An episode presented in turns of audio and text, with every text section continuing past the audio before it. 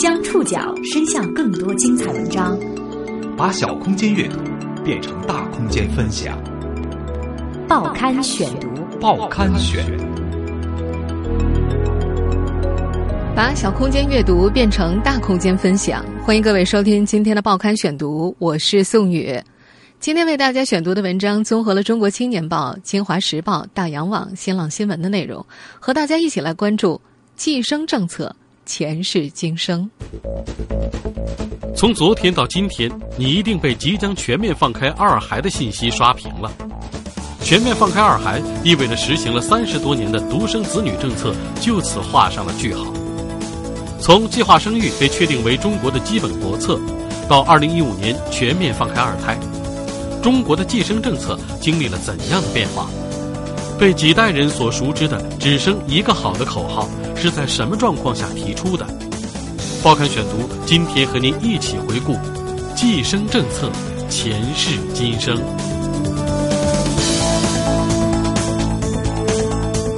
十八届五中全会昨天闭幕，会议通过普遍二孩政策，允许每对夫妇可以生育两个孩子。这是继二零一三年十八届三中全会决定启动实施单独二孩政策之后，又一次人口政策调整。国家卫计委主任李斌，这项政策的实施啊，将有利于优化人口结构，增加劳动力的供给，减缓人口老龄化的压力，促进人口的均衡发展，也有利于呢促进经济持续健康的发展。二孩政策全面放开之后。育龄夫妇们选择生还是不生呢？十月二十九号的晚上，很多媒体都做了揭发。嗯，支持，因为我觉得如果说两胎的话，压力不会太大。以后，因为要养老人啊，如果说一胎的话，压力太重了。城里的话，我相信应该很多人不会，因为毕竟生活压力摆在那里。放开二孩政策也并不意味着强制二孩，你还是有一个选择权。因为整个社会配套的体制没有跟上去，其实很多人还是会有纠结、犹豫一下要不要。因为即使你生下来，也不一定能养得起或养得好。现在一个小宝宝，一家老小都在带，所以我觉得养一个小孩蛮难的。不管育龄夫妇们的选择如何，这个影响了几代人的生育政策很快将画上句号。这个消息从二十九号晚上开始，不断的在大众的手机上刷屏。看到这个消息，田雪媛很高兴。这位当年计划生育政策出炉过程的见证者说：“早在2009年，他就在《人民日报》发表文章说，计划生育政策三十年大限已到，人口政策应该尽快调整。”昨天晚上，他在接受《中国青年报》采访时说：“现在所讲的包括放开二孩在内的生育政策调整，其实早在三十多年前就已经提出来。”当初提出提倡一对夫妇生育一个孩子的时候，就已经考虑到计划生育政策执行过长可能带来的问题。一直致力于我国人口政策研究的田雪媛，是中国社会科学院首届学术委员会委员、人口所原所长。这几十年来，他亲眼见证了中国计生政策的变化。早在一九七九年八月五号，《光明日报》。以近整版的篇幅发表了田雪原的一篇文章，为马寅初先生的新人口论翻案。那时的田雪原还在中国社科院经济研究所工作。说起中国的计生政策，马寅初的新人口论是个绕不开的关键节点。新中国成立之后，二十世纪五十年代，由于社会安定、医疗卫生条件提高，我国迎来了第一波人口过快增长的时期。一九五三年的农业发展纲要首次写入了计划生育内容，计划生育开始在一些地区进行试点。一九五七年七月十五号，《人民日报》发表了马寅初的新人口论。在那篇文章里，马寅初提出，人多固然是一个极大的资源，但也是一个极大的负担。如果不加控制，任其盲目增长，势必要严重影响国民经济的发展和人民生活的提高。因此，他主张提高人口质量，控制人口数量。但是，以马寅初为代表的关于人口控制的主张遭到了围攻和批判。新人口论被批为仇视劳动人民，利用人口问题向党向人民进攻。再加上从一九五九年开始，中国出现了三年自然灾害，出生率急剧下降。一九六零年首次出现了不正常的人口负增长，计划生育被搁置。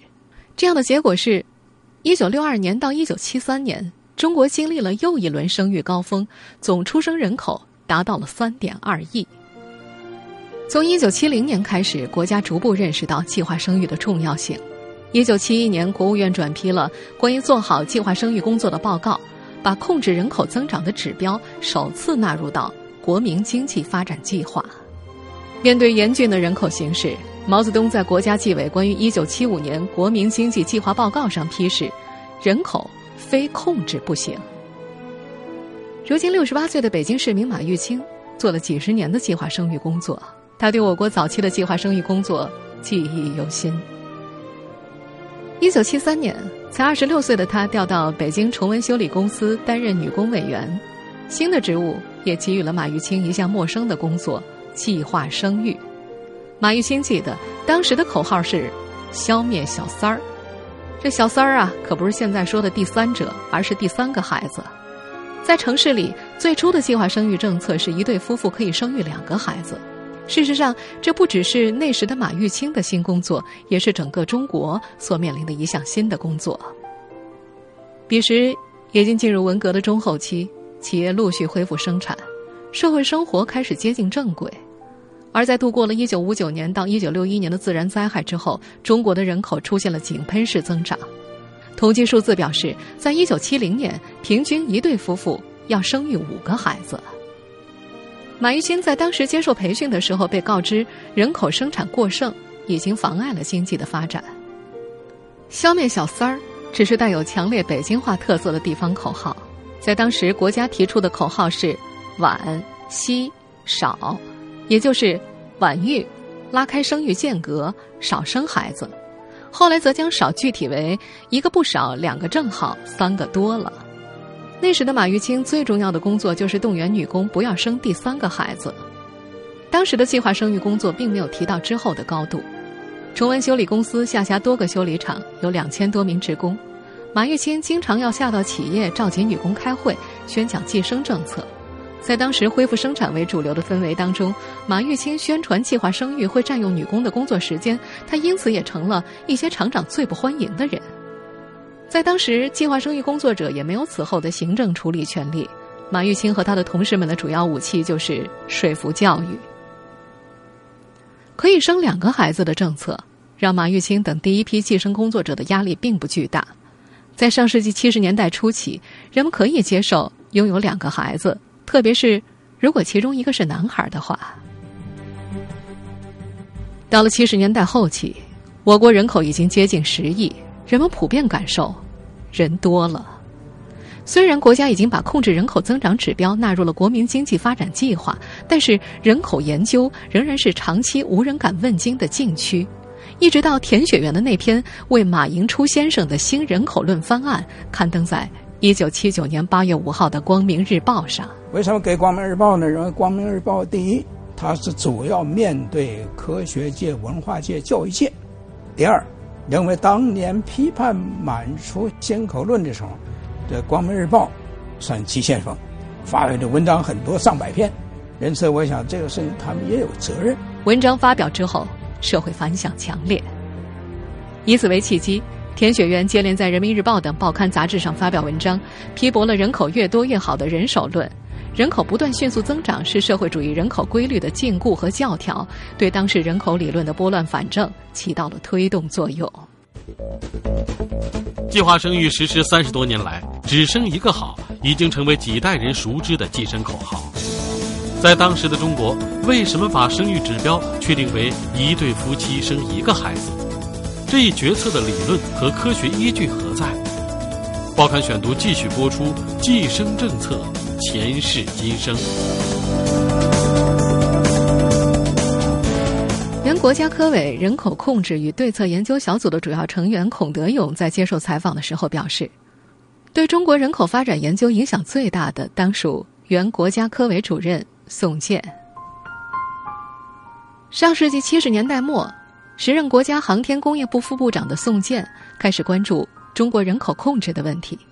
他和同事于元景共同设计了一个数学模型，用定量研究的方法寻找中国人口控制的关键。经过无数个日日夜夜，他们最终发现了一个非常关键的参量：妇女总和生育率。这个词儿翻译成咱们的日常用语，就是一个妇女一辈子生孩子的数目。根据他们的计算，这个临界值为两点一四，这就意味着，如果平均每对夫妇只生两点一四个孩子，使出生率和死亡率达到相对平衡，中国人口总量将保持不变。但是如果超过两点一四，则人口永远只是增加，不会减少；如果小于两点一四，则人口会逐渐下降。所以，两点一四成了维持人口系统稳定的关键数字。随后，宋健和田雪原等人合作进行了人口预测，这一预测结果被国务院主管领导送到了中央政治局，立即引起了中央的重视。也许大家会问。两点一四这个临界值，不是说明每对夫妇平均可以生两个小孩吗？怎么计划生育政策从一开始就要求一个孩儿呢？孔德勇回忆，当时实际妇女总和生育率已经远远超过了两点一四。此外，在广大农村，因为观念问题，计划生育工作很难一步到位，所以直接实施一个孩子的标准就成了非常现实的要求。只生一个孩子。对于那时的中国人的生育观念，无疑是一个巨大的挑战。当时在政策制定者内部也有着不同的声音。一九八零年三月到五月，中央书记处委托中央办公厅连续召开了五次人口座谈会。作为人口理论的研究者，田雪原受邀参加了那五次座谈会。中央书记处委托中央办公厅召开了五次人口座谈会，现在有记录可查的。正式的参加会议的人，嗯，是六十三位。参加座谈会的有国家领导、各部委的领导和一些专家学者。讨论的焦点是实行只生一个的政策到底可行不可行。在那三个月的座谈会上，一些现在听起来很奇怪的问题也被慎重的看待。一位领导提出，民间呢有种说法，这头胎出生的孩子一般都比较憨。如果实施一胎政策，会不会导致国人的智力水平下降？在北京，确实流传着“老大憨，老二精，出坏主意的是老三儿”的俗语。田雪原说，他们首先查找了资料，发现美国飞行员当中百分之四十都是老大，这意味着第一个孩子照样有足够的智力能进行复杂的工作。那如果都是老大憨，那美国飞行员就不行了。实际上，我们都知道，他是世界这个。空中强国，专家们接着从社会学的角度解释说，民间所说的老大憨是建立在大家庭的基础上。过去这个生育率很高，一般的家庭里边，在解放前，包括解放初，生个四五个孩子，甚至五六个孩子都是非常普遍的。而一般大家庭的老大，无论是哥哥还是姐姐，都是起到了半个爹妈的作用，因此不免会显得忍让和憨厚。连成了你管理者，你在前边，你那个指挥大家，你就得有点有军有样。后边的孩子相对的小的孩子上来，他是比较淘气。而一旦每个家庭只生育一个，这种情形就会消失了。第三个解释在当时则显得非常超前。学经济出身的田雪原当时回应：计划经济将会被商品经济替代，已成定势。在当时还没有提出市场经济的说法，所以田雪原他们使用的是商品经济这个词。他表示，金钱将会占据重要的地位，到时社会道德和人和人的关系将会发生重大改变，未婚先孕、人工流产、离婚的情形将会大量增加。届时出生的第一个孩子可能并非是所怀的第一胎孩子。这些听起来有些匪夷所思的问题和同样匪夷所思的答案，正反映出决策者当时的慎之又慎。在座谈会上，还有一些问题则显示出了远见。有人提出。如果只生一个，会不会导致若干年之后出现大量的“四二幺”家庭，及四个老人、一对年轻的夫妇和一个孩子组成的家庭？这会导致老年人的比例过大，年轻夫妇的负担过重等社会问题。田雪原说，在当时的讨论会上已经有了共识，要尽量把只生一个可能带来的问题减轻，不能够使问题过于严重。要做到这一点，最关键的就是提倡一个孩子要搞多长时间。时间短了没效果，时间过长了带来的问题就可能比较严重，负面效果大。这些负面效果包括人口老龄化、劳动力短缺等等。值得一提的是，当时就有专家提出，劳动力短缺到什么程度，其实和计划生育要搞多长时间是有关系的。既非权宜之计，也非永久之计。永久之计，这些问题就严重了。那么多长时间，这是问题的核心。因此，当时从理论上说，我们就是要控制一代人的生育率。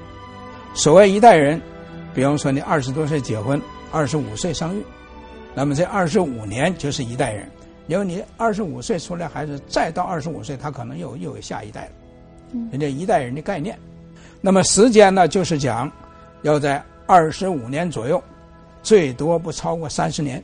一九八零年九月二十五号，中共中央发布关于控制我国人口增长问题致全体党员共青团员的公开信，提倡一对夫妇只生一个孩子。一九八零年的公开信发出后，计划生育工作开始成为各级政府各单位所关心的大事。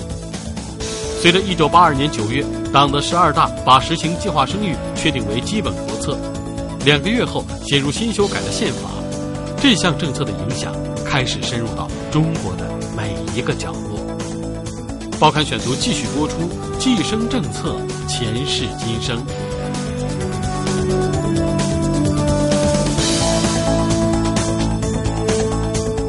从一九八零年到一九九零年，计划生育工作如火如荼。工厂机关的围墙上到处刷写着“计划生育是我国一项基本国策”的巨大标语。从事计生工作多年的马玉清还记得，一九八零年之后开始对违反计划生育者给予党纪政纪处分，情节严重者还会被开除党籍公职。在那个时代，城里人几乎所有工作都是国家给予的，不是国家干部就是国营企业的职工，双开。意味着一个人几乎就没有生路可言。一九八二年，马玉清的工作出现了一个转折，他被调到了北京崇文修理公司新组建的职工学校担任副校长。那时候正是计划生育推行的最严格的时期，当时的政策是一环二扎，也就是生头胎要上环，生二胎的要结扎。一些偷偷怀孕的妇女被送到医院去做引产。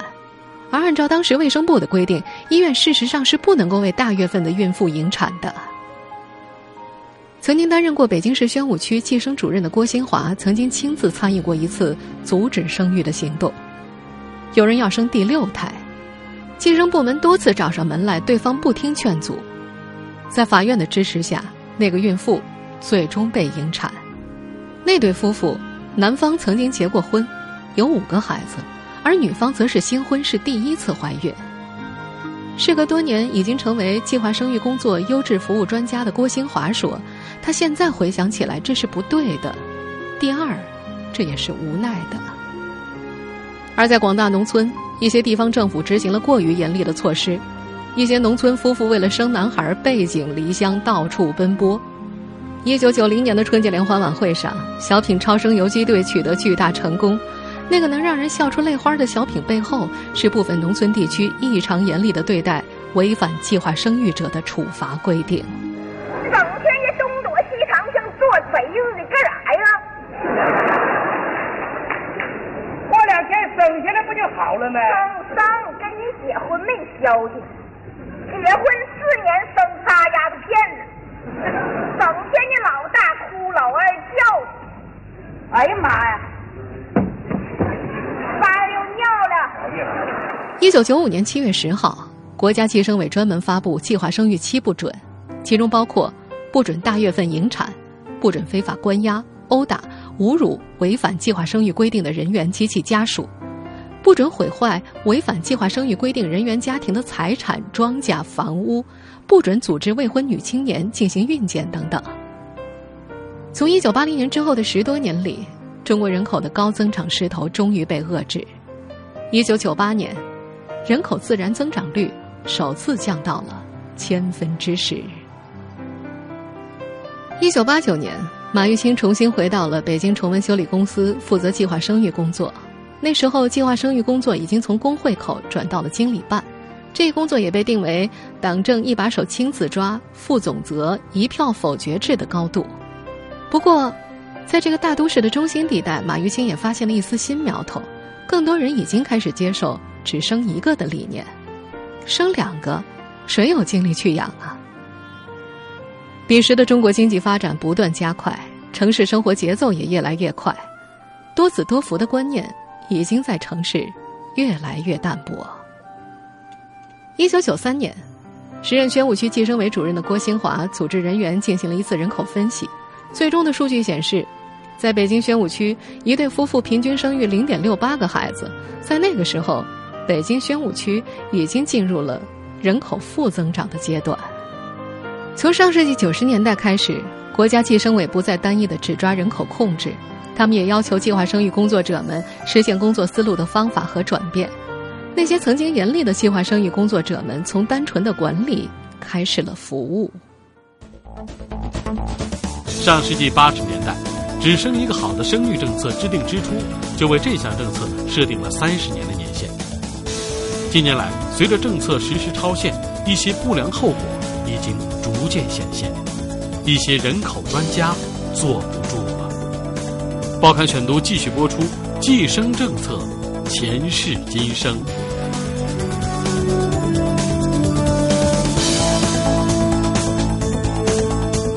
近些年来，眼看着三十年大限已过，作为人口专家的田雪原有些坐不住了。他说：“因为当年参加座谈会的人很多都已经作古，他是当时参会者当中年龄最小的。于是他开始写文章，要把当年关于三十年实现的讨论再现出来，让大家都明白，现在已经到了该调整政策的节点，再不调整，像原来所说的那样搞成永久之计，带来的问题就大了。”二零零九年。田雪原在《人民日报》公开发表了一篇《新中国人口政策回顾与展望》，其中专门提及了三十年大限的内容。他说，当时写那篇文章绝对不是心血来潮，而是重申了三十多年前的决定。为什么在二零零九年开始发生呢？田雪原还有另外一个说法。他说，在二零零九年的时候，人口情况已经起了根本变化，老龄化上来了，劳动力供给虽然还在增长，但增速已经越来越小。同时，绝对劳动力数量占总人口的比接近峰值，到二零一零年就呈下降的趋势，已经到了政策调整的关口。从数据上来看，高生育率降下来的目标，在一九九二年就已经基本实现。从过去的高出生、低死亡、高增长，进入低出生、低死亡、低增长的阶段，再往后，低出生、低增长的形势会加剧。按照现在的估计，到二零三零年就会出现人口零增长。这些年，田雪原也一直在关注政策超限所带来的社会后果。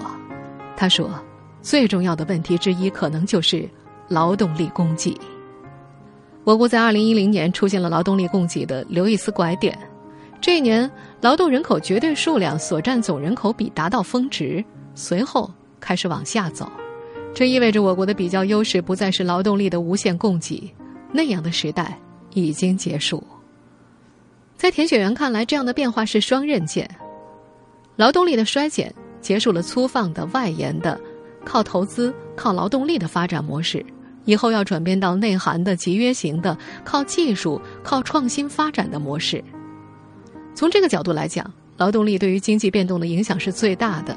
以后更重要的是要以人口素质换数量，发展教育科学，增强创新驱动，进入经济新常态。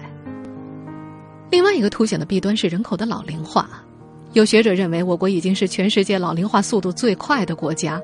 田雪原说，老龄化加速对于社会影响很大，尤其是养老的压力会加大，对我国的养老保障提出了更加严峻的挑战。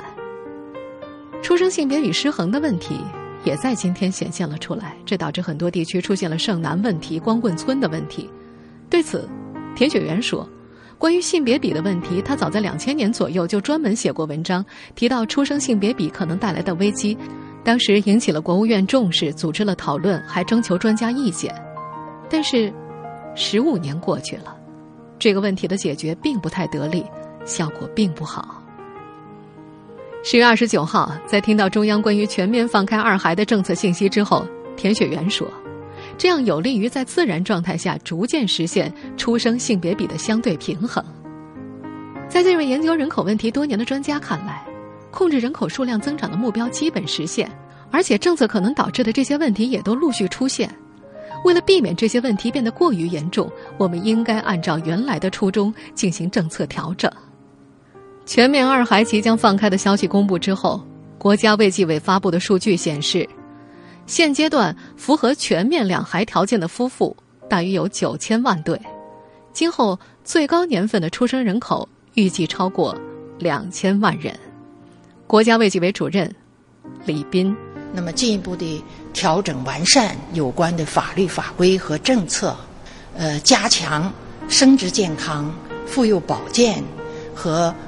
幼儿园、托儿所这样一些公共服务的供给，啊，提高服务的质量和水平，那么呃，更好的满足人民的需。听众朋友，以上您收听的是《报刊选读》，计生政策前世今生，我是宋宇，感谢各位的收听。今天节目内容综合了《中国青年报》《京华时报》《大洋网》和新浪新闻的内容。收听节目复播，您可以关注《报刊选读》的公众微信号，我们的微信号码是“报刊选读”拼音全拼。下次节目时间再见。